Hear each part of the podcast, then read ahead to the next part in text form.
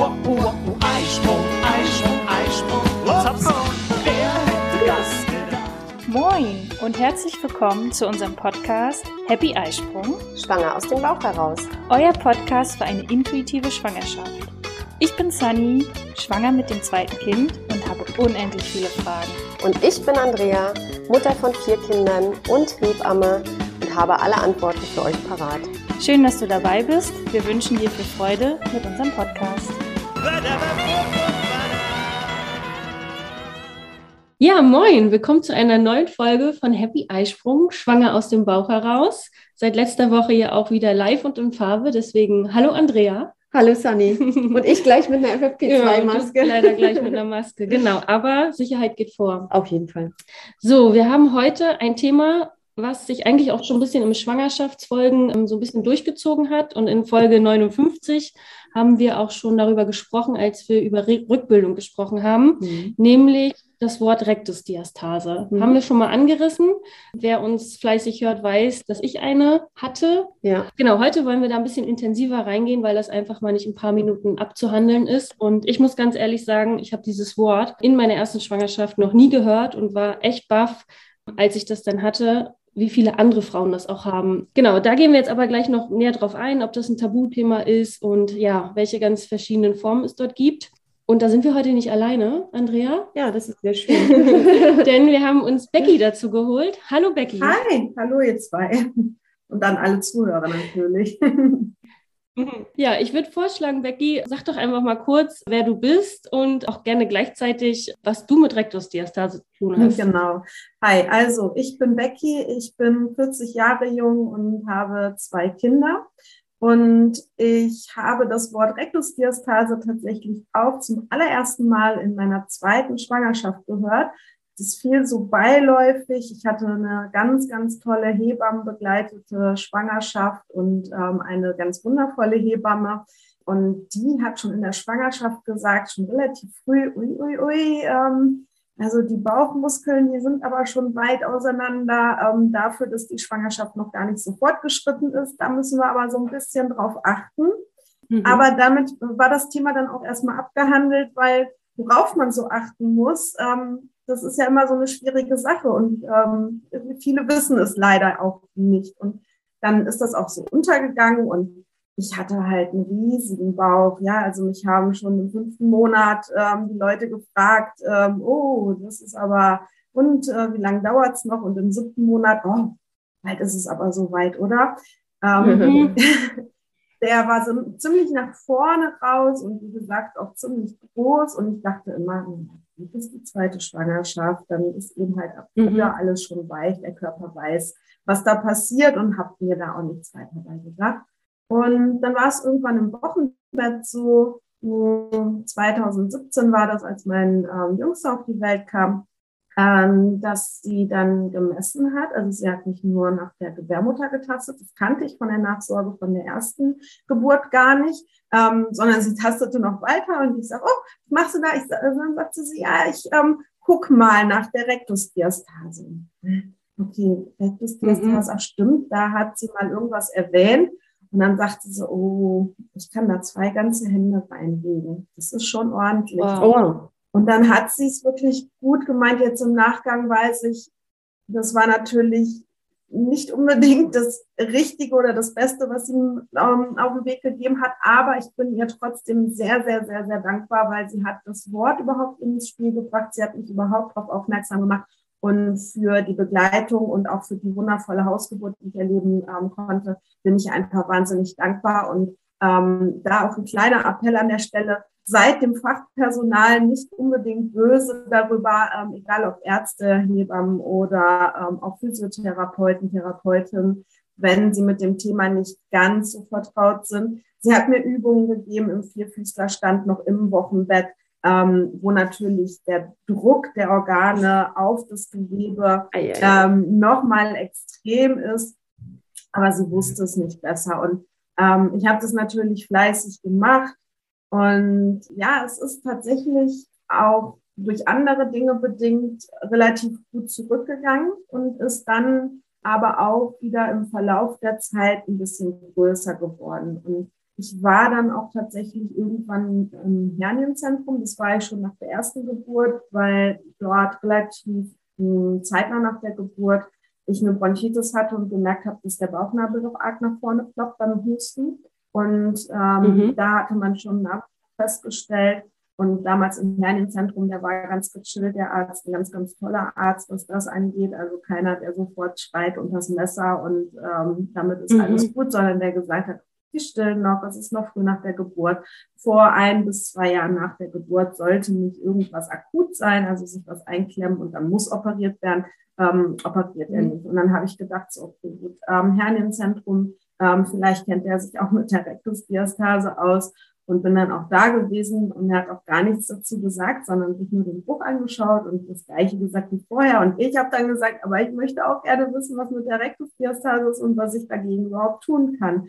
Ja, und dann hat er natürlich Bescheid und gesagt, ja, die ist so und so breit und aber hat dem auch jetzt gar nicht so die Bedeutung zugemessen, sondern einfach nur gesagt, ja, wenn Familienplanung abgeschlossen ist, dann ähm, kann man halt auch passieren.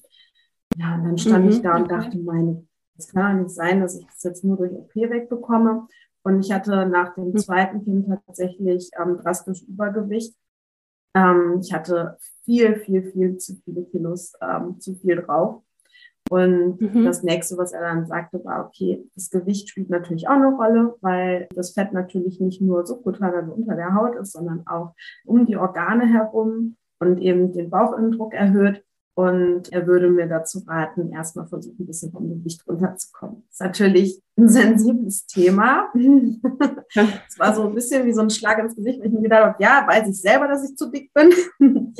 Aber das hat so ein bisschen Nachgehalt und es gab viele, viele Dinge, die dann am Ende dazu geführt haben, ähm, auch unter anderem das Thema, dass ich gesagt habe, okay, ähm, ich nehme jetzt ab und ich habe dann auch in relativ kurzer Zeit, kann ich keinem empfehlen, ähm, innerhalb von ähm, sechs Monaten 35 Kilo abgenommen. Aber der oh, Bauch, was? ja, nochmal, die Umstände, die dazu geführt haben, waren ähm, sehr weitreichend und haben tatsächlich auch ähm, psychische Themen gehabt. Ähm, genau, die möchte ich mhm. jetzt aber gerade erstmal noch nicht so genau anschneiden. Grundsätzlich habe ich aber geforscht und gemacht und getan und der Bauch war immer noch da. Und ich bin dann durch Zufall mh, hm, auf Facebook hm, auf eine Gruppe gestoßen, wo es äh, auch um das Thema Rektusdiastase geht und wo mir eine Physiotherapeutin aufgefallen ist, die dort immer mal wieder was gepostet hat, was für mich in meinen Augen Sinn machte.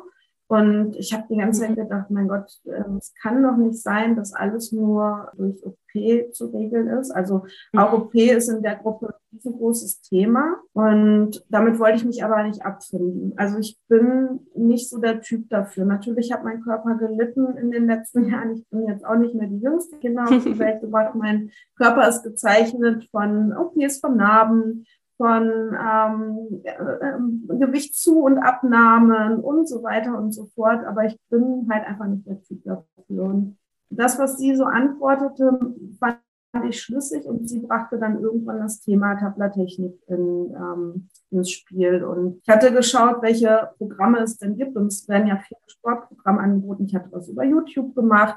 Ähm, ich war sowieso auch sportlich wieder gut dabei. Ich bin laufen gegangen. Ähm, ich dachte zumindest, ich wüsste, welche Sachen ich vielleicht besser sein lasse und die ich vielleicht abändere. Und irgendwie hat es aber trotzdem nicht funktioniert. Ich habe mit Mamas Mitte gearbeitet. Das ist eine ähm, ganz tolle App. Die kann ich jetzt so für, für den Einstieg für kleines Geld auch echt empfehlen. Ähm, bei nicht ganz so ausgeprägten Rektusdiastasen. Und wenn man so ein bisschen neben der Rückbildung was machen möchte, ist das eine super Anleitung. Es gibt auch mittlerweile Mamas Mitte Trainerinnen, ähm, die einen da begleiten. Äh, das hatte ich versucht, aber irgendwie bin ich damit nicht warm geworden. Mit den YouTube-Dingern bin ich nicht warm geworden. Da fehlte mir teilweise die Erklärung und es ist nun mal auch müßig. Ich bin ähm, als Mama mit zwei kleinen Kindern, also mit Baby und Kleinkind, alleine zu Hause gewesen. Mein Mann war fünf Tage die Woche ähm, unterwegs als Servicetechniker weltweit. Ein großes Haus und die Kinder und alles zu managen und dann immer noch die ganzen Übungen reinzubringen. Das ist halt auch einfach nicht, nicht einfach. Mhm. Bin auch wieder arbeiten gegangen nach Jahr. Und ja, da habe ich auch wieder gedacht, nein, irgendwas muss doch da, muss es doch geben und irgendwie muss es doch vorwärts gehen. Und dann habe ich mich ein bisschen mit dieser Physiotherapeutin ausgetauscht und fand dann die Tabla-Technik, die Ansätze sehr gut, weil da geht es nicht nur um reine Übungen, sondern ähm, es geht, ähm, es steht quasi auf drei Säulen das Programm. Und ein großer, großer Teil ist eben Alltag und Alltagsverhalten. Und das fand ich in dem Moment so spannend, weil Alltag ist ja etwas, was ich ohne Zeitaufwand quasi abändern kann. Ja, also natürlich bedeutet das auch, dass ich ne, Pobacken zusammenkneifen muss, dass ich was tun muss, dass ich Gewohnheiten ändern muss, dass ich mich immer wieder daran erinnern muss. Natürlich ähm, macht das was, aber mhm. es ist nicht so, dass ich mich fünfmal am Tag, ein bisschen, ein bisschen übertrieben gesagt, aber dass ich mich fünfmal am Tag irgendwie für 20 Minuten auf irgendwie in einer bestimmten Position mich auf irgendwas konzentrieren muss. Mhm. Und mhm. habe dann beschlossen, das Programm zu machen. Und ich war an dem Zeitpunkt schon an einem Wendepunkt meines Lebens, denn ich wusste, beruflich geht es bei mir so nicht weiter. Mein Beruf und viele, viele Dinge und Umstände drumherum haben mich krank gemacht. Es ging wirklich um das Thema Vereinbarung Familie und Beruf. Ich hatte einen Posten, der sehr viel mit Verantwortung zu tun hatte und war umgeben von Personen, die ja das Thema Mama und Arbeiten ähm, nicht, nicht vereinen konnten. Sagen wir es mal nett ausgedrückt so. Und endete nachher in wirklich massiven Mobbing und wo ich gesagt habe, okay, das kann ich so nicht mehr tun. Und als ich mich entschieden hatte, also ich, ich wurde quasi krank, ich ähm, war zu Hause und hatte mich kurz darauf äh, entschieden, mit dem Tapula-Programm zu starten. Ich war in einer sehr schwierigen Phase und es war 2020, Anfang 2020. Und gerade als ich die erste Hilfe bekam für meine andere Problematik, ähm, kam der große Lockdown. Und ich saß dann tatsächlich fünf Tage, 24 Stunden alleine mit meinen Kindern zu Hause. Und das war schon, schon recht schwierig. Und, dann habe ich mir gedacht, jetzt macht es Sinn, weil es mir den Alltag so ein bisschen strukturiert. Und ich habe das Programm online gemacht. Bedeutet, ich hatte einmal die Woche ein festes Online-Treffen, ähm, eben mit der Therapeutin. Ich hatte eine Gruppe um mich herum. Wir haben eine WhatsApp-Gruppe gegründet, um uns gegenseitig zu pushen. Und ich habe mir gedacht, ähm, ich bin zwar nicht so der Social Media Typ, haha, hat sich ein bisschen gewandelt in letzter Zeit, aber ich bin nicht so der Social Media Typ, aber warum nicht einfach einen Instagram-Kanal aufmachen und wirklich eine Art Tagebuch führen? Ich brauchte eine Aufgabe. Also ich habe die Tage mit den Kindern extrem durchstrukturiert. Ich brauchte das, weil ansonsten wäre ich komplett untergegangen und habe dann eben angefangen auf Instagram ja jeden Tag zu posten und zu, äh, mitzuteilen, wie es mir während des Programms so ergeht.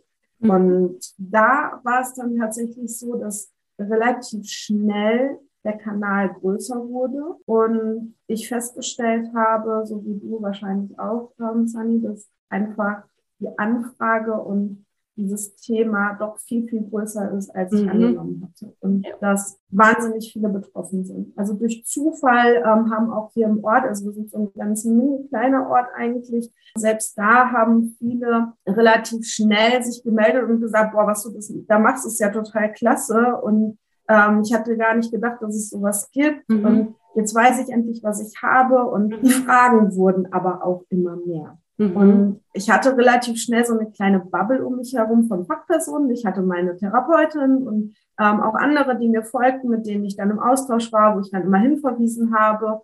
Und irgendwie hat es mich die ganze Zeit total geärgert, dass ich nicht die Fragen direkt beantworten konnte, weil mhm. ganz ehrlich, nur weil ich selber betroffen bin und gerade ein Programm mache, ähm, kann ich niemanden irgendwie äh, Fragen beantworten, die spezifisch sind. Ja, das ja. ist ähm, nicht das kann ich einfach nicht machen und da auch bitte Obacht an alle Hörer und Hörerinnen. Schaut euch wirklich an, welche Qualifikationen jemand auf Instagram oder Facebook oder ähm, YouTube oder wo auch immer hat und äh, was dort tatsächlich erzählt wird, weil nur weil ich selber von irgendetwas betroffen bin und ähm, selber irgendetwas mache, egal ob Diäten oder sonst irgendwas, das berechtigt mich noch lange nicht, auch andere daran anzuleiten. Und meine Therapeutin hat dann zu dem Zeitpunkt schon gesagt, Becky, du beschäftigst dich so viel mit dem Thema und du hast so jetzt schon so viel mehr Ahnung. Warum machst du nicht irgendwas in der mhm. Richtung? Und trau dich doch mal. Dann habe ich gesagt, okay, ich muss eine Basis schaffen. Und Da Sport schon immer meine Leidenschaft war, habe ich dann mich dazu entschlossen, die B-Lizenz zu machen und zwar auch eine sehr umfassende B-Lizenz. Das ist quasi eine, eine Sportlizenz, die mhm. man machen kann, wo man eben im Fitnessstudio, wo man Personal Trainings mitmachen kann. Und ich habe mir bewusst eine Online-Akademie ausgesucht, um die dort zu machen, wo das Muskuläre ähm, tatsächlich im Vordergrund steht. Mhm. Es war wirklich hart. Selbst meine Physiotherapeutin, äh, Kollegin ähm, oder Freundin, also außerhalb der, die mich begleitet hat, habe ich noch eine, eine, gute Freundin, die auch Physiotherapeutin ist, die hat zu dem Zeitpunkt ihren sektoralen Heilpraktiker gemacht. Und wir haben gemeinsam gelernt mhm. online und ich war im Sommer dann auch unten im Allgäu und wir haben zusammen gelernt und sie hat immer gesagt, oh, ich Du musst ja fast so viel lernen wie ich damals in der Physio-Ausbildung. Aber das war, das war hart, so jeden mhm. Muskel von Ursprung zu Ansatz, Funktion, Latein und Deutsch und so weiter. Aber es hat mir einfach schon da ganz, ganz viel gebracht. Und ich habe dann ähm, Online-Fortbildungen, Workshops besucht mhm. ähm, zum Thema Rektusdiastase. Und als dann meine Tablertechnik-Therapeutin die auch Mastertrainerin ist für Deutschland, gesagt hat, so, jetzt bin ich soweit, ich möchte gerne in der Tablertechnik ausbilden. Da habe ich natürlich sofort gesagt, okay, und ich bin definitiv in der ersten Runde dabei. Und sie hat gesagt, genau das möchte ich auch gerne. und das war auch nochmal eine wirklich aufschlussreiche und auch harte Ausbildung. Mhm. Das Programm nochmal komplett äh, von vorne weil jede ähm, Tablertechnik Professional muss nochmal das Programm auch selber durchlaufen. Und es war sehr, sehr viel Lernarbeit und es hat aber auch wahnsinnig viel Spaß gemacht. Es war eine tolle Gruppe und ich habe gemerkt, wie sich das Wissen, was so, was ich so aufgesaugt hatte in, dem, ähm, in den anderthalb Jahren davor, dass ich das so richtig festigen konnte. Und ja, ich habe davor auch schon Frauen begleitet ähm, in einem Coaching und habe äh, dort schon ganz gute Erfolge gehabt und war extrem froh, als ich dann ab Juli letzten Jahres dann auch damit starten konnte, ja, Männer, Frauen und bisher noch nicht, aber vielleicht auch irgendwann Kinder zu begleiten. Mhm. Denen so der Starten Ja, ich habe es versucht kurz zu fassen, aber irgendwie ist es nicht so ganz. nee. Genau, das ist mein Weg mit Rektusdiastase. Meine ist auch immer noch da, aber da kommen wir ja später noch zu, dass es nicht unbedingt relevant ist, ähm, sie zu schließen. Mhm. Ja, danke, Becky. Das war, glaube ich, mal wirklich sehr, sehr persönlicher Einblick, äh, wie das bei dir gelaufen ist. Also vielen Dank dafür, dass du das mit uns so geteilt hast. Und ich glaube, der kann man auch wirklich, man weiß einfach, wovon du denn auch sprichst, weil du es halt auch selbst durchgemacht hast. Und Andrea und ich finden auch immer, dass man auf jeden Fall Augen auf bei der Trainerwahl oder Hebammenwahl oder, naja, generell einfach Augen auf, dass man da äh, gut geschultes Personal hat wo du vorhin gerade erzählt hast, als du dann ja auf Social Media das geteilt hast oder dein Umfeld das mitbekommen hast, dass du Rektusdiastase hast. Das war bei mir ganz genauso. Also wie gesagt, ich habe vorher dieses Wort nie gehört. Es war auf einmal so ein gefühlt so ein Tabuthema, weil ich es nie gehört hatte. Und ich bin dann damit auch im Freundeskreis rausgegangen und dann auf einmal, ja, ich habe das auch. Ja, ich auch. Ja, ich hatte das auch. Ich habe das immer noch. Also es ist dann Wahnsinn, wie viele es dann doch haben und wirklich lange nach der Geburt. Also da lagen manchmal bestimmt zwei, drei Jahre zwischen bei den Bekannten und Freundinnen. Bei mir war es ja so, dass ich nach dem Rückbildungskurs bei Andrea raus bin und sie eigentlich fast zu war, die Rektusdiastase. Genau. Und mhm. dann fing ein halbes Jahr später bei mir Rückenschmerzen an. Also gar nichts im Bauchbereich, sondern der Rücken fing an zu meckern. Dann ähm, hatte ich eine Bauchspeicheldrüsenentzündung, wo man auch irgendwie so denkt, okay, woher kriegt man das als junger, gesunder Mensch eine Bauchspeicheldrüsenentzündung? Und danach stellte sich dann raus, dass ich eine Rektusdiastase von über 10 Zentimetern hatte und hatte dann das Riesenglück, dass meine Physiotherapeutin auch die Tablettechnik äh, gerade erlernt hat. Und dann ging es eigentlich ziemlich schnell zusammen mit dem Gurt, dass das äh, zuging, ich auch keine OP brauchte und ja, ich bin dann eigentlich nochmal schwanger geworden, um wieder richtig gesund zu werden, weil dann wusste ich ja, kannte ich Rektusdiastase, ich wusste, es gibt diesen Gurt und wurde auch ganz engmaschig von Andrea da auch betreut, auch in der Rückbildung mit den Übungen und jedes Mal, Sunny, pass auf, das, das nicht. Und genauso wie du gerade sagtest, Becky, Alltag. Also in die Hocke gehen, was hochheben, das Kind hochheben, den Einkauf tragen, Gassi gehen mit dem Hund, glaubt man nicht, aber es geht alles auf den Bauch und das ist eigentlich das, was es, glaube ich, bei mir die Ursache war, dass ich im Alltag nicht drauf geachtet habe, dass diese Rektusdiastase wieder aufgegangen ist. Mhm. Und da, Andrea, du begleitest ja die Frauen durch deine Angebote, auch nach der Geburt, so ungefähr auch ein Jahr lang. Wie ist das Thema denn bei dir, Rektusdiastase? Na, also für uns, aber für mich ist es auf jeden Fall kein äh, Fremdwort. Es ist ja einfach auch der normale Prozess, dass im Verlaufe der Schwangerschaft sich die Bauchmuskeln etwas auseinanderdehnen müssen, damit das Baby da einfach Platz hat. Nur man muss nachher hinterher, und Becky, das hat deine Hebamme ja auch gemacht, wirklich bei den Wochenbettbesuchen dann auch mal auf den Bauch tasten und nicht nur nach dem Höhenstand der Gebärmutter, sondern eben auch schauen, wie weit sind da die Bauchmuskeln schon wieder zusammengerutscht? Was mir aber auffällt, ist, und das war bei dir ja auch so, Sunny, manchmal hast du wirklich im Verlaufe der Wochenbettbesuche sehr gute Ergebnisse schon und die Bauchmuskeln sind sehr, sehr gut wieder zusammengefallen. Und dann kommt nämlich tatsächlich der Alltag mit dem Kind oder der Überehrgeiz mancher Mütter. Manche Sportprogramme frisch nach der Geburt sind halt auch nicht so optimal. Mhm. Ich denke da zum Beispiel an das Kanga-Training, wenn es nicht richtig gemacht wird und wenn nicht richtig drauf geachtet wird, weil so ein schweres Baby vor sich herzutragen beim Sport und nicht vernünftig mhm. darauf zu achten, wie man atmet, wie man sich auf seinen Beckenboden und auf seine Bauchmuskulatur konzentriert. Und dann machst du dir deine Bauchmuskeln wieder kaputt. Ich achte da bei den Rückbildungskursen, also ich kenne ja meine Pappenheimer dann immer schon, dadurch, dass ich die ja oft in den Wochenbettbesuchen schon betreut habe. Dann weiß ich auch ganz genau, okay, der darf diese Übung oder der muss das ein bisschen abgewandelt machen, der muss jetzt darauf achten und mhm. darauf. Aber nach der Rückbildung geht es auch bei uns ein bisschen verloren dann. Dann mhm. fallen die Frauen so ein bisschen raus und dann siehst du nicht, was die weiter so treiben. Mhm. Wir haben, haben ja letzte Woche auch schon drüber gesprochen, ja immer noch das, den Müttertreff. Und da zum Beispiel, ich achte da mittlerweile penibelst genau drauf, wie die ihre Babys tragen. Also das mhm. ist ja mhm. das Einzige, was wir dann sehen. Wie sie, wie sie ihren Alltag gestalten, das sehen wir ja gar nicht. Aber ähm, wenn ich dann sehe, dass acht, neun Kilo schwere Babys noch vor dem Bauch getragen werden, natürlich leidet da der Beckenboden, da leidet die Bauchmuskulatur und dann kannst du dir so eine Rektusdiastase auch wieder schön hinziehen. Ne? Also auch wenn das vorher schon alles vernünftig war. Ja, und dieser kleine Spalt, äh, den hat man ja immer. Der ist ja einfach da bei uns Frauen und variiert ja auch in einem normalen Zyklus. Ne? Also kurz vor der Periode ist er ein kleines bisschen breiter, nach der Periode wieder ein bisschen enger. Mhm. Also damit muss man sich als Frau ja ohnehin auch in seinem normalen Zyklus immer mit beschäftigen und auf gewisse Haushaltsalltagsübungen einfach achten. Was, glaube ich, da wichtig zu ergänzen ist, ist einfach, ähm, dass nach der Geburt es sein kann, dass der Spalt zwar der, die Lücke selber gut zugeht. Aber was wir oft nicht bedenken ist, der Spalt entsteht ja dadurch, dass das Bindegewebe vorne im Bauchraum, was eigentlich, wenn man sich das vorstellt, wie so eine ähm, Frischhaltefolie, was zu so einer Kordel zusammengerollt ist, vorne davor ist und die geraden Bauchmuskeln zusammenhält und wo ja auch die ähm, schräge Bauchmuskulatur zum Teil und auch der ähm, große Korsettmuskel reinfließen. Also das ist so die Anknüpfstelle der ganzen Bauchmuskulatur vorne. Ähm, kann man sich vorstellen, vom Brustbein runter mhm. bis zum Schambein geht diese Faszie. Und dieses Gewebe, dieses Bindegewebe, dieses fasziale Gewebe, zum Beispiel in der Schwangerschaft, dehnt sich ja und wird dadurch dünner. Das heißt, ich ähm, muss jetzt mir vorstellen, gedanklich, dass ich diese Kordel ein bisschen aufriffel und ich habe quasi nur noch diese Frischhaltefolie davor. Und ähm, Muskulatur regeneriert sich relativ schnell. Muskulatur adaptiert wahnsinnig schnell. Das heißt, wenn ich natürlich einen guten Rückbildungskurs mache und darauf achte, wenn ich die Atmung relativ gut erlerne, ähm, die wichtig ist, um die Muskulatur auch zu aktivieren. Mhm.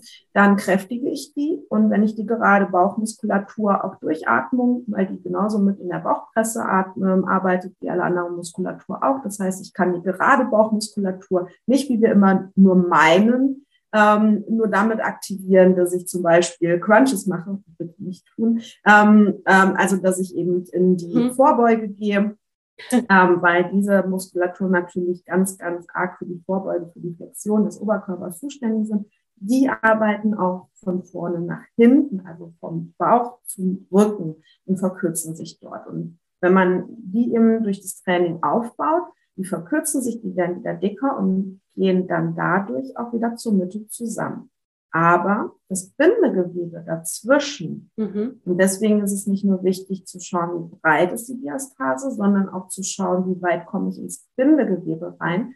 Und das braucht Zeit. Früher hat man gedacht, Bindegewebe ja. kann sich gar nicht regenerieren. Also fasziales Bindegewebe kann sich gar nicht regenerieren, weil es ein wahnsinnig schlecht durchblutetes Gewebe ist. Und schlecht durchblutetes Gewebe ist schlecht mit Sauerstoff mhm. versorgt und kann sich eben dadurch schlechter regenerieren. Man sagt heute, zwischen 18 und 24 Monate braucht es, um eine komplette Zellerneuerung in so einem Bindegewebe ähm, ähm, zu haben. Das heißt, es braucht einfach viel länger. Und dann ist es so, wenn dieses Bindegewebe noch nicht fest ist, und das kann es nicht kurz nach der Geburt, auch keine vier Monate danach, ist es noch nicht wieder so fest, wie es eigentlich sein sollte. Ja, da kann man nach einem Jahr oder nach zwei Jahren drüber sprechen. Ähm, wenn das noch ähm, nicht fest ist und da die ganze Zeit wieder dieser interabdominale Druck, das heißt, jedes Mal, wenn ich meinen Arm hochhebe, jedes Mal, wenn ich mein, also es braucht wirklich nur kleine Sachen. Unsere ganze Kraft kommt immer aus der Körpermitte. Und Beckenboden und Transversus, also der Korsettmuskel, sind mhm. immer die Muskeln, die bei allem, was ich tue, normalerweise reflektorisch als erstes anspringen. Ja, auch wenn ich nur nach vorne greife, wenn ich über den Kopf greife und wenn ich dann schwere Dinge trage oder schwere Kinder zum Beispiel.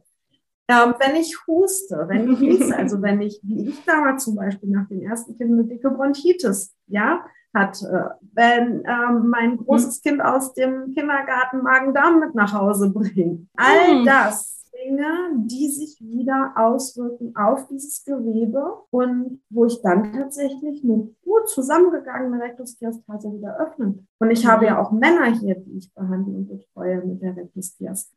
Ja, mhm. auch viel sitzen, falsch sitzen. Ja. ja, wenn so die Schultern nach vorne gehen. Auch das erhöht den Bauchandruck und das übt jedes Mal wieder Druck auf diese Faszie aus. Deswegen ist der Alltag so wahnsinnig wichtig. Viele Dinge mhm. können wir nicht vermeiden. Ja, gerade als frisch gebackene Mamas. Man muss Kompromisse machen, dazu muss man bereit sein tatsächlich. Ja, Becky, da kommt mir ja direkt die Frage, darf man denn jetzt gar nichts mehr, wenn man feststellt, dass man Rektusdiastase hat oder ein Kind bekommen hat? das ist eine durchaus sehr berechtigte und ähm, eine sehr ähm, ja, weitfassende Frage.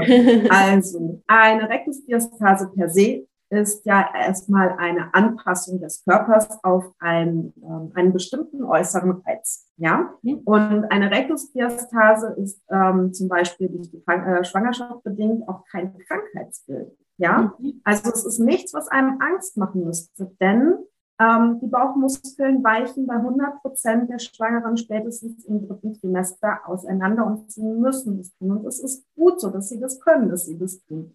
Also mein erster Punkt hier ist, ähm, wertschätze deinen Körper und geh in Verbindung mit deinem Bauch. Bevor du dir überhaupt überlegst, was du damit anstellen möchtest, ist das Wichtigste, dass du Körper und Geist in Einklang bist. Mhm. Und oft ist es so, dass die Verbindung dort wirklich gekappt ist aufgrund von traumatischen Erlebnissen, ähm, wenn wir von Schwangerschaften, Geburten sprechen, ähm, traumatische Geburten zum Beispiel und es macht durchaus Sinn, bevor man am Bauch arbeitet oder sich überlegt, was man damit anfangen möchte und was man tun darf und was nicht, mhm. erstmal wieder eine Verbindung herzustellen und das auch. Mhm. Ja, ähm, im kleinen Rahmen gebe ich immer den Tipp, stell dich unter die Dusche, massier den Bauch. Da sieht keiner, wenn du weinst, wenn du schluckst, ähm, selbst wenn du dein Baby ähm, in der Schale neben dir stehen hast. Da dürfen die Tränen einfach fließen zum Beispiel, ja, weil das hat man auch ganz in Verbindung gehen, den Bauch anfassen, ihn nicht als Feind zu sehen oder als ähm, etwas, was ähm, bestimmte Dinge verursacht hat. Ähm, das ist ganz wichtig. Als nächsten Step ist es ganz wichtig zu überlegen, was ist denn überhaupt mein Ziel, mhm. ja. Eine Rektusdiastase ist per se nicht lebensgefährlich. Das heißt, ich darf im Grunde alles tun. Mein Körper tut das, was er braucht, um dem gerecht zu werden. Und das bedeutet allerdings in manchen Fällen und bei manchen Übungen zum Beispiel, dass er den Druck irgendwie versucht auszugleichen. Und das tut er, indem eben mehr Druck auf das Bindegewebe entsteht, was aber grandios und wunderbar hält. Wenn man überlegt, wie dünn manches Bindegewebe ist und was es trotzdem aushält noch, dann ist es wahnsinnig faszinierend. Und wenn ich mir jetzt überlegt habe, was ich tun möchte, nämlich ich möchte im Ganzen wieder total fit werden und der Bauch spielt jetzt erstmal nur eine Nebenrolle und ich weiß, es ist nichts lebensgefährliches, kann ich im Grunde tun, was ich möchte. Die Frage ist immer, wenn ich jetzt dann irgendwie, mein Beckenboden ist ähm, wieder in Ordnung, ich habe die Rückbildung gemacht, ich habe ähm, mir vielleicht jemand an die Seite geholt, der mir zeigt, wie man ähm, nach einer Geburt wieder ins Laufen einsteigt zum Beispiel, auch so, dass es meinem Beckenboden nicht schadet und ich starte jetzt wieder damit, weil ich das für mein Seelenheil brauche und weil das für mich fein ist, dann ist das durchaus in Ordnung. Wenn mein Ziel aber ist, meine Körpermitte erstmal zu stabilisieren, um eben vorzubeugen, dass diese fehlende Stabilität sich vielleicht auswirkt auf meine Lendenwirbelsäule, mhm. auf meine Füße, Knie, wo auch immer, dann sage ich ganz klar, okay, dann sollte man sich auch wirklich erstmal darauf fokussieren und andere Sportarten sein mhm. lassen. Im Tabla-Technik-Programm ist es zum Beispiel so, dass die ersten sechs Wochen ähm, kein anderer Sport empfohlen wird, außer aufrechtes Cardiotraining wie Walken oder ähm, Cross-Trainer, Stepper oder aufgerichtetes Fahrradergometer, also alles, wo ich mich wirklich gut aufrichten kann, wo ich gut mit meiner ähm, Atmung ähm, arbeiten kann, wo ich keine Stoßbelastung habe mhm. oder ähnliches, weil es einfach darum geht, erstmal überhaupt wieder Aktivität in meine Mitte zu bekommen den Muskel zu kräftigen, das Bindegewebe zu schonen, den Push zu geben, dass das Bindegewebe überhaupt heilen kann, um dann nach und nach wieder in Übung einzusteigen. Ich bin kein Fan von Verboten und ich weiß, dass manche Dinge sich einfach entsprechend auf eine Rektusdiastase auswirken können. Aber man muss da halt einfach Kompromisse machen. Ja, es ist genauso der Kompromiss zu sagen, ich habe ein kleines Kind, ich habe ein Baby zu Hause. Dieses Baby braucht eben bestimmte Dinge, das hat ein Bedürfnis. Ich kann einer Mama mit einem absoluten Tragebaby, was sich einfach beruhigt in, in der Trage, nicht sagen, trag dein Baby nicht, weil das ist nicht gut für deine Mitte okay, sondern ich muss Wege und Lösungen finden, wie das Baby am besten getragen werden kann, damit ich irgendwo den Kompromiss finde zwischen, dann, dann heilt der Bauch vielleicht nicht ganz so schnell oder wenn wir von Heilung überhaupt sprechen wollen, sondern die Muskulatur schließt sich vielleicht nicht, das Bindegewebe, das wird vielleicht nicht so schnell fest. Aber hey, dein Baby und du brauchen das. Und auch so frisch gebackene Mamas haben üblicherweise, äh, ich kann zumindest nie davon sehen, wenig Schlaf. Aber was brauchen wir? um Bindegewebe, um Zellerneuerung zu pushen, um ähm, Zelladaptierung, damit das passieren kann, brauchen wir Schlaf- und Erholungsphasen. Und auch das haben wir als Mamas nicht. Ja, also per se zu sagen, das und das ist schlecht, da bin ich absolut überhaupt gar mhm. kein Fan von. Das ist genau das Gleiche viele Mamas zu mir kommen, denen gesagt wurde, ja, stillen, ne, dann ähm, hast du immer noch die Weichmacherhormone. Ja, da wird das auch nichts mit der hm. Rektusdiastase. Wahnsinn, okay. Oh, schwierig. Ganz, ganz schwierig. Ähm, ich habe meinen kurzen gestillt, bis er drei Jahre und zwei Wochen alt war. Und meine Rektusdiastase hat sich in der Zeit trotzdem wunderbar mhm.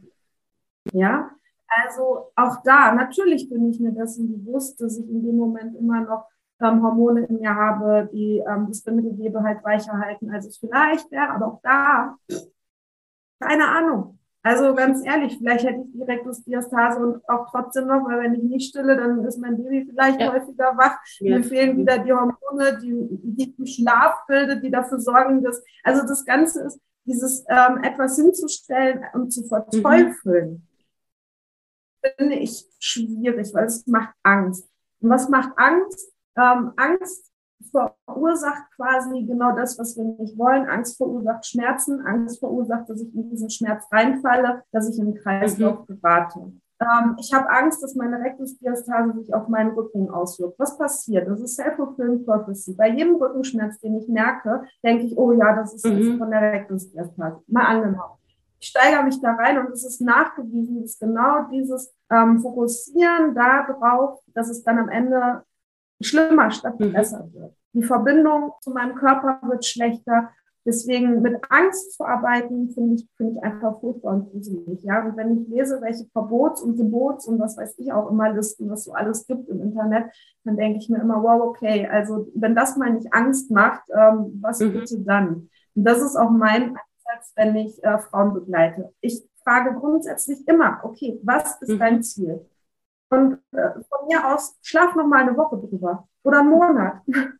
Ja, also werd dir wirklich darüber im Klaren, was genau ist dein Ziel und was bist du bereit dafür auch zu geben. Ja, weil ähm, auch da ist ganz oft die Erwartungshaltung, ich gehe zum Physio, ich gehe jetzt zur Betreuung, ich mache jetzt dieses, mache jenes Mhm. und die machen was mit mir. Und das ist mein Ansatz ist das nicht. Also ich würde niemals jemandem sagen, komm zu mir und alles wird gut, sondern das hängt an jedem selber. Ja, also auch da, ich finde solche Listen und solche Verbote und so weiter, ähm, da halte ich nicht viel von, sondern man muss halt einfach individuell schauen, was sind die Ziele, woher kommt auch ähm, die entsprechende Person. Ich kann doch nicht einer, die ähm, leistungstechnisch Volleyball spielt, der kann ich doch nicht sagen, oh, Stoßbelastung, äh, Vorwärts-Querbewegungen, Scherbewegung, oh mein Gott, ähm, ja, kannst du nie wieder machen ähm, wegen deinem Bauch. Mhm. Das, das geht nicht. Ja, da muss man, und das ist das, was, was ich versuche, was ich so in meiner Arbeit, ja, als Basis habe ich ein Programm,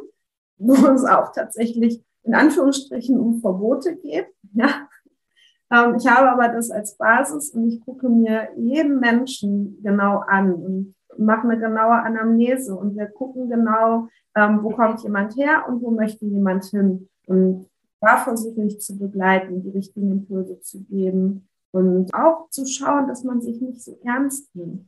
Ja, dann habe ich mich im Alltag eben halt vielleicht nicht perfekt bewegt. Aber anstatt zu sagen, oh mein Gott, ich bin jetzt aus Rückenlage nach oben gekommen, sagen, oh, aber es ist mir jetzt gerade aufgefallen, dass ich getan habe.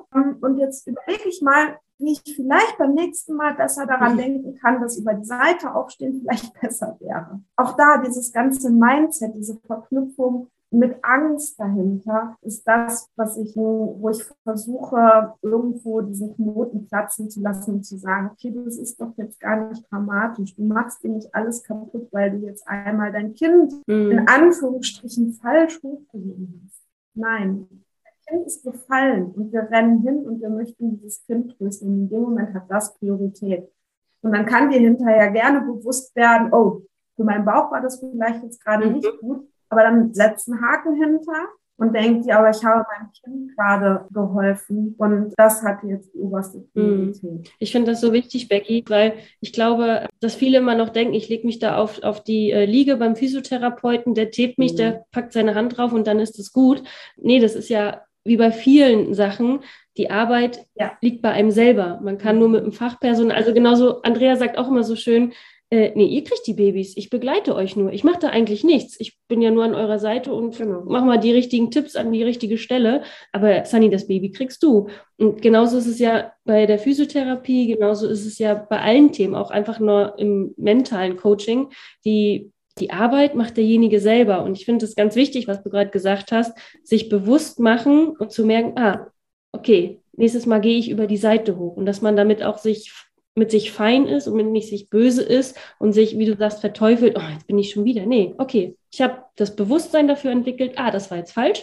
Beim nächsten Mal mache ich dann richtig. Und genauso, das ist ja, glaube ich, auch dein Ansatz, Andrea, darauf hinzuweisen, wenn du die Mama siehst mit den schweren Babys vorne, hey, ihr wisst doch, hinten kann man doch auch tragen. Soll ich Genau. euch das zeigen? Ja. Ach ja, stimmt, hinten kann ich ja auch tragen. Also, ne, Ja. ihr begleitet uns ja quasi, den eigenen richtigen Weg dann halt auch zu finden.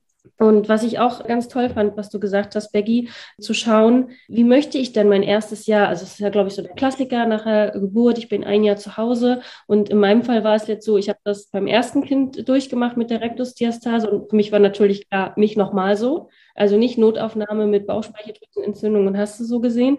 Ich kannte jetzt auch die Tablet-Technik schon, ich hatte auch meinen Gurt schon, das heißt, okay, da habe ich mich recht gut sicher aufgestellt gefühlt, weil ich selber auch Sportwissenschaftlerin bin. Also ich komme ja auch, ein bisschen äh, aus dem Bereich, aber trotzdem war für mich auch da, tragen wird nicht so mein Hauptthema am Tag sein. Also tragen das Baby, die Einkäufe, Gassi gehen. Und damit haben wir dann in der Familie entschieden, dass mein Mann auch in Elternzeit geht, um mir diese, ich sag mal in Anführungsstriche, lästigen Lastsachen abzunehmen. Und äh, siehe da, es hat wunderbar geklappt. Aber es ist halt immer das Geldthema. Natürlich hatten wir finanzielle Einbußen, aber das Ziel war, dass ich gesund bleibe und meine Mitte halt stärke. Und ich denke, oder erzähl mal, Becky, wie ist es denn bei dir? Weil du wirst nicht von der Krankenkasse supportet. Ähm, oder es hat sich mittlerweile geändert. Ähm, wie nimmst du das denn wahr?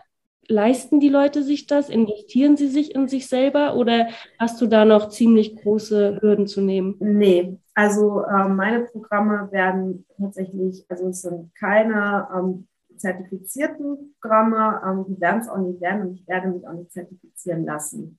Ich habe mittlerweile eine Krankenkasse, die meine Sportprogramme und auch das Tabla-Programm ins Bonusprogramm mit aufgenommen hat, wo ich ganz froh drüber bin, weil es auch nochmal so ein bisschen Anreiz gibt. Aber grundsätzlich, wenn wir jetzt mal wirklich in uns gehen und überlegen, wie viel Geld wir in der Woche, im Monat für Quatsch aus. Ja, also Quatsch in Anführungsstrichen. Ne? Das ist auch wieder Priorisierung. Also, ne? wie teile ich mir meinen Tag ein, wie teile ich mir mein Geld ein? Das ist einfach Priorisierung. Und wenn ich dann überlege, was drauf geht für Cremes und äh, Tübchen und für was auch immer oder keine Ahnung, dann muss ich mir am Ende überlegen, okay, was ist denn jetzt wirklich für mich gesundheitsförderlich? So, und jetzt mal angenommen, ich habe tatsächlich eine Rektusdiastase und die macht mir Beschwerden. In welcher Hinsicht auch immer, ob es psychische, äh, psychische sind, weil ich ständig wieder darauf angesprochen werde, ob ich denn wieder schwanger sei, ja, was wehtut. Mhm. Ich weiß es aus eigener Erfahrung. Es ist jedes Mal ein Hieb in, äh, in, in, ins Herz. Und wenn dann äh, mein kleines Kind vor mir steht mit dem Bauchspeichel und fragt, ist da schon wieder ein Baby drin, obwohl die Familienplanung abgeschlossen ist, sind wir uns doch mal ganz ehrlich, das tut schon weh. Schön ist es mhm. nicht, auch wenn es süß ist, aber es ist halt einfach, ne, es ist so, mh. Hm.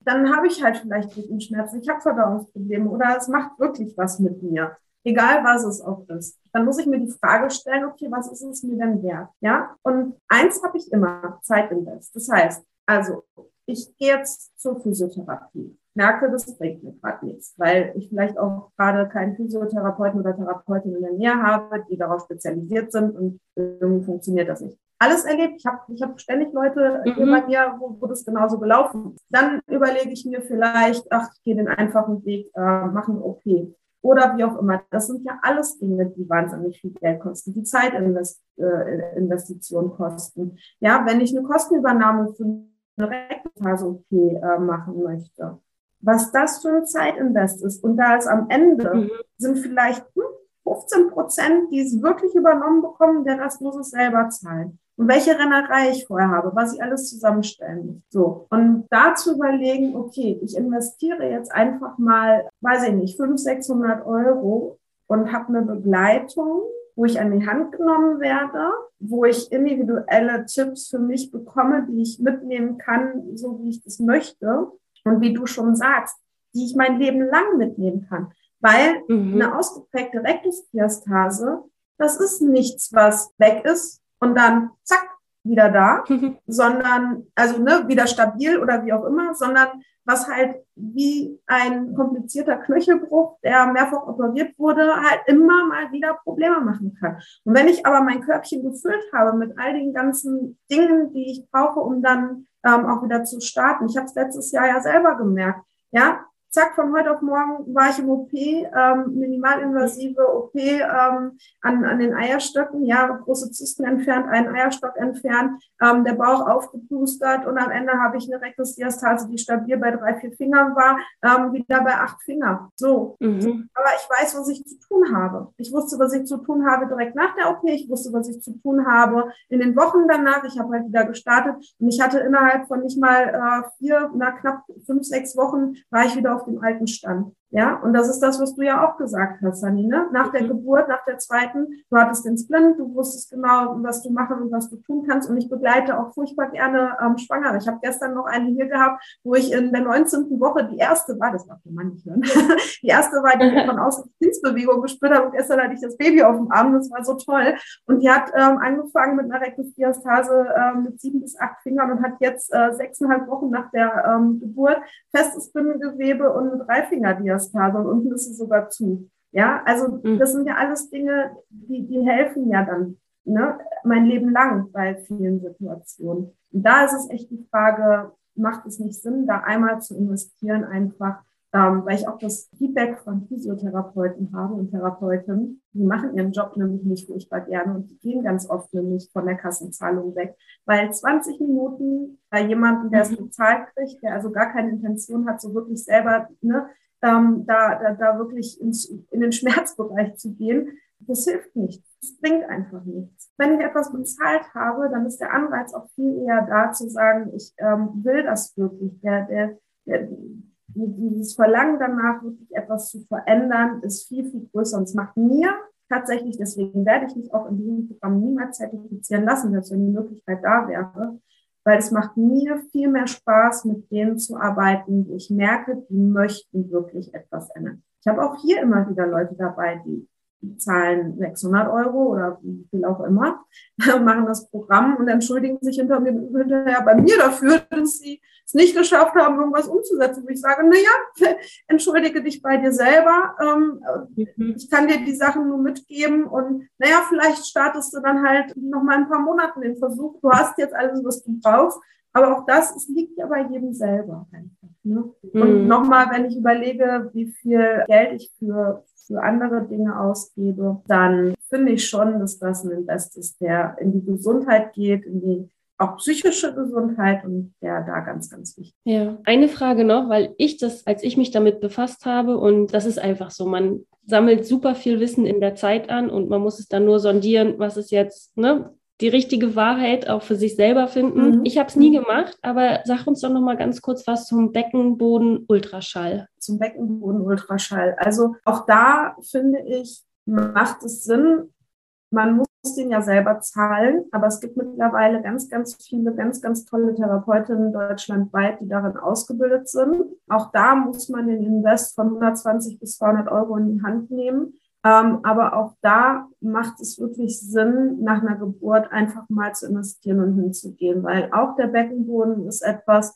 was sich bei uns ein Leben lang ähm, immer wieder bemerkbar machen kann, selbst wenn er gerade, ähm, wenn gerade kein Thema da ist. Wir kommen irgendwann alle in die Wechseljahre und ähm, unabhängig davon, ob die Frauen Kinder geboren haben oder nicht, das ist das Spannende, ähm, 67 Prozent der Frauen in den Wechseljahren ja, entwickeln eine Beckenbodensymptomatik. Und mhm. ich finde, auch da ist ganz oft ins Stocken geraten, so, ah ja, aber komm, also ich verliere ja nur ein Tröpfchen mal hier, mal da, ne? Mhm. Ah, da, da, also jetzt 180 Euro bezahlen, nee, mache ich nicht. Aber wenn ich jetzt überlege, wie viel ich mein Leben lang dann vielleicht für Tena Lady ausgebe mhm. und ich mache einmal einen Beckenboden-Check-up und bekomme dort ähm, die richtigen Anweisungen, kann vielleicht noch mal eine, eine Therapie hinten dranhängen ähm, und habe das Thema dann auch im Griff und weiß, was ich ein Leben lang tun kann, wie bei der Rektusdiastase auch, dann finde ich, solche Sachen sind einfach den Invest wert. Mhm. Ganz einfach. Es ist meine Meinung. Es geht hier um unsere Gesundheit. Es geht darum, Dinge, die ein Tabuthema sind, zu enttabuisieren und zu sagen, man kann immer etwas dagegen tun. Auch eine Rektusdiastase zwölf Jahre nach einer Geburt. Mhm. Da kann immer noch was gemacht werden. Ja, also von daher, ich finde, dass, dass es ganz wichtig ist, sich zu überlegen, wie setze ich meine Prioritäten und auch gerade als Mama mal an mich selber zu denken, weil meistens tun wir Mamas das nämlich nicht. Ja, und man kann das auch ruhig mutig sein und bei der Geburt auch sich wünschen, dass auch die Mama was geschenkt bekommt. Ja. Es muss dann vielleicht nicht das fünfte Kuscheltier sein oder der zehnte, wie sagst du immer, Seide Body, Wolle, Seide Body. Sondern da auch wirklich mal rausgehen, mutig sein, Familie und Freunde sagen, du, wir haben alles, äh, aber wenn, vielleicht ein Taler, denn ich will mich nach der Geburt auch um mich kümmern, um meinen Körper und ähm, das wird auch Geld kosten, dann hängt da auch gerne sonst mal ein Schein oder ein Taler. Absolut. Becky, das war natürlich super kurz. Ich weiß, wir könnten alle drei hier wahrscheinlich Tage füllen mit diesem Thema, weil es ja auch so facettenreich und unterschiedlich ist von Frau zu Frau wir haben alles verlinkt, wo man dich irgendwie finden kann mit deiner Webseite, mit Instagram. Ich glaube, du gibst auch ab und zu mal kostenlose äh, Webinare, wo man mal reinschnuppern kann, wo du das ganze Programm, glaube ich, auch mal vorstellst. Und genau, das verlinken wir auf jeden Fall alles. Das findet man alles in den Show Notes. Und ich gucke noch mal kurz zu Andrea rüber. Hast du noch eine Frage? Nein, es war sehr schön. fast live zu sehen. genau. Genau. Und wer sich inspirieren lassen will, also den Instagram-Account von Becky, können wir nur empfehlen. Auch immer sehr lustig. Mit tollen Reels, ähm, mit richtig guten Übungen. Denn so wie Becky schon sagt, natürlich kann man jetzt auch weitermachen, auch wenn man Rektusdiastase hat.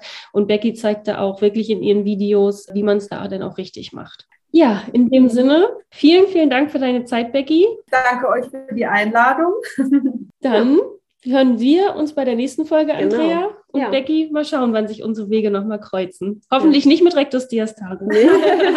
alles, alles Gute. Ja. war's. Dankeschön. Tschüss, Becky. Wir freuen uns, dass du auch heute zugehört hast. Wir hoffen, du konntest auch aus dieser Folge interessante Impulse mitnehmen. Gib uns gerne Feedback oder stelle uns weitere Fragen an. Frage at happy-eisprung.de oder schau gerne auch in unserer Facebook-Gruppe vorbei. Die heißt Schwangerschaft, natürlich gesund, glücklich wir. Bis zur nächsten Folge, wenn es wieder heißt Happy Eisprung. Schwanger aus dem Bauch heraus.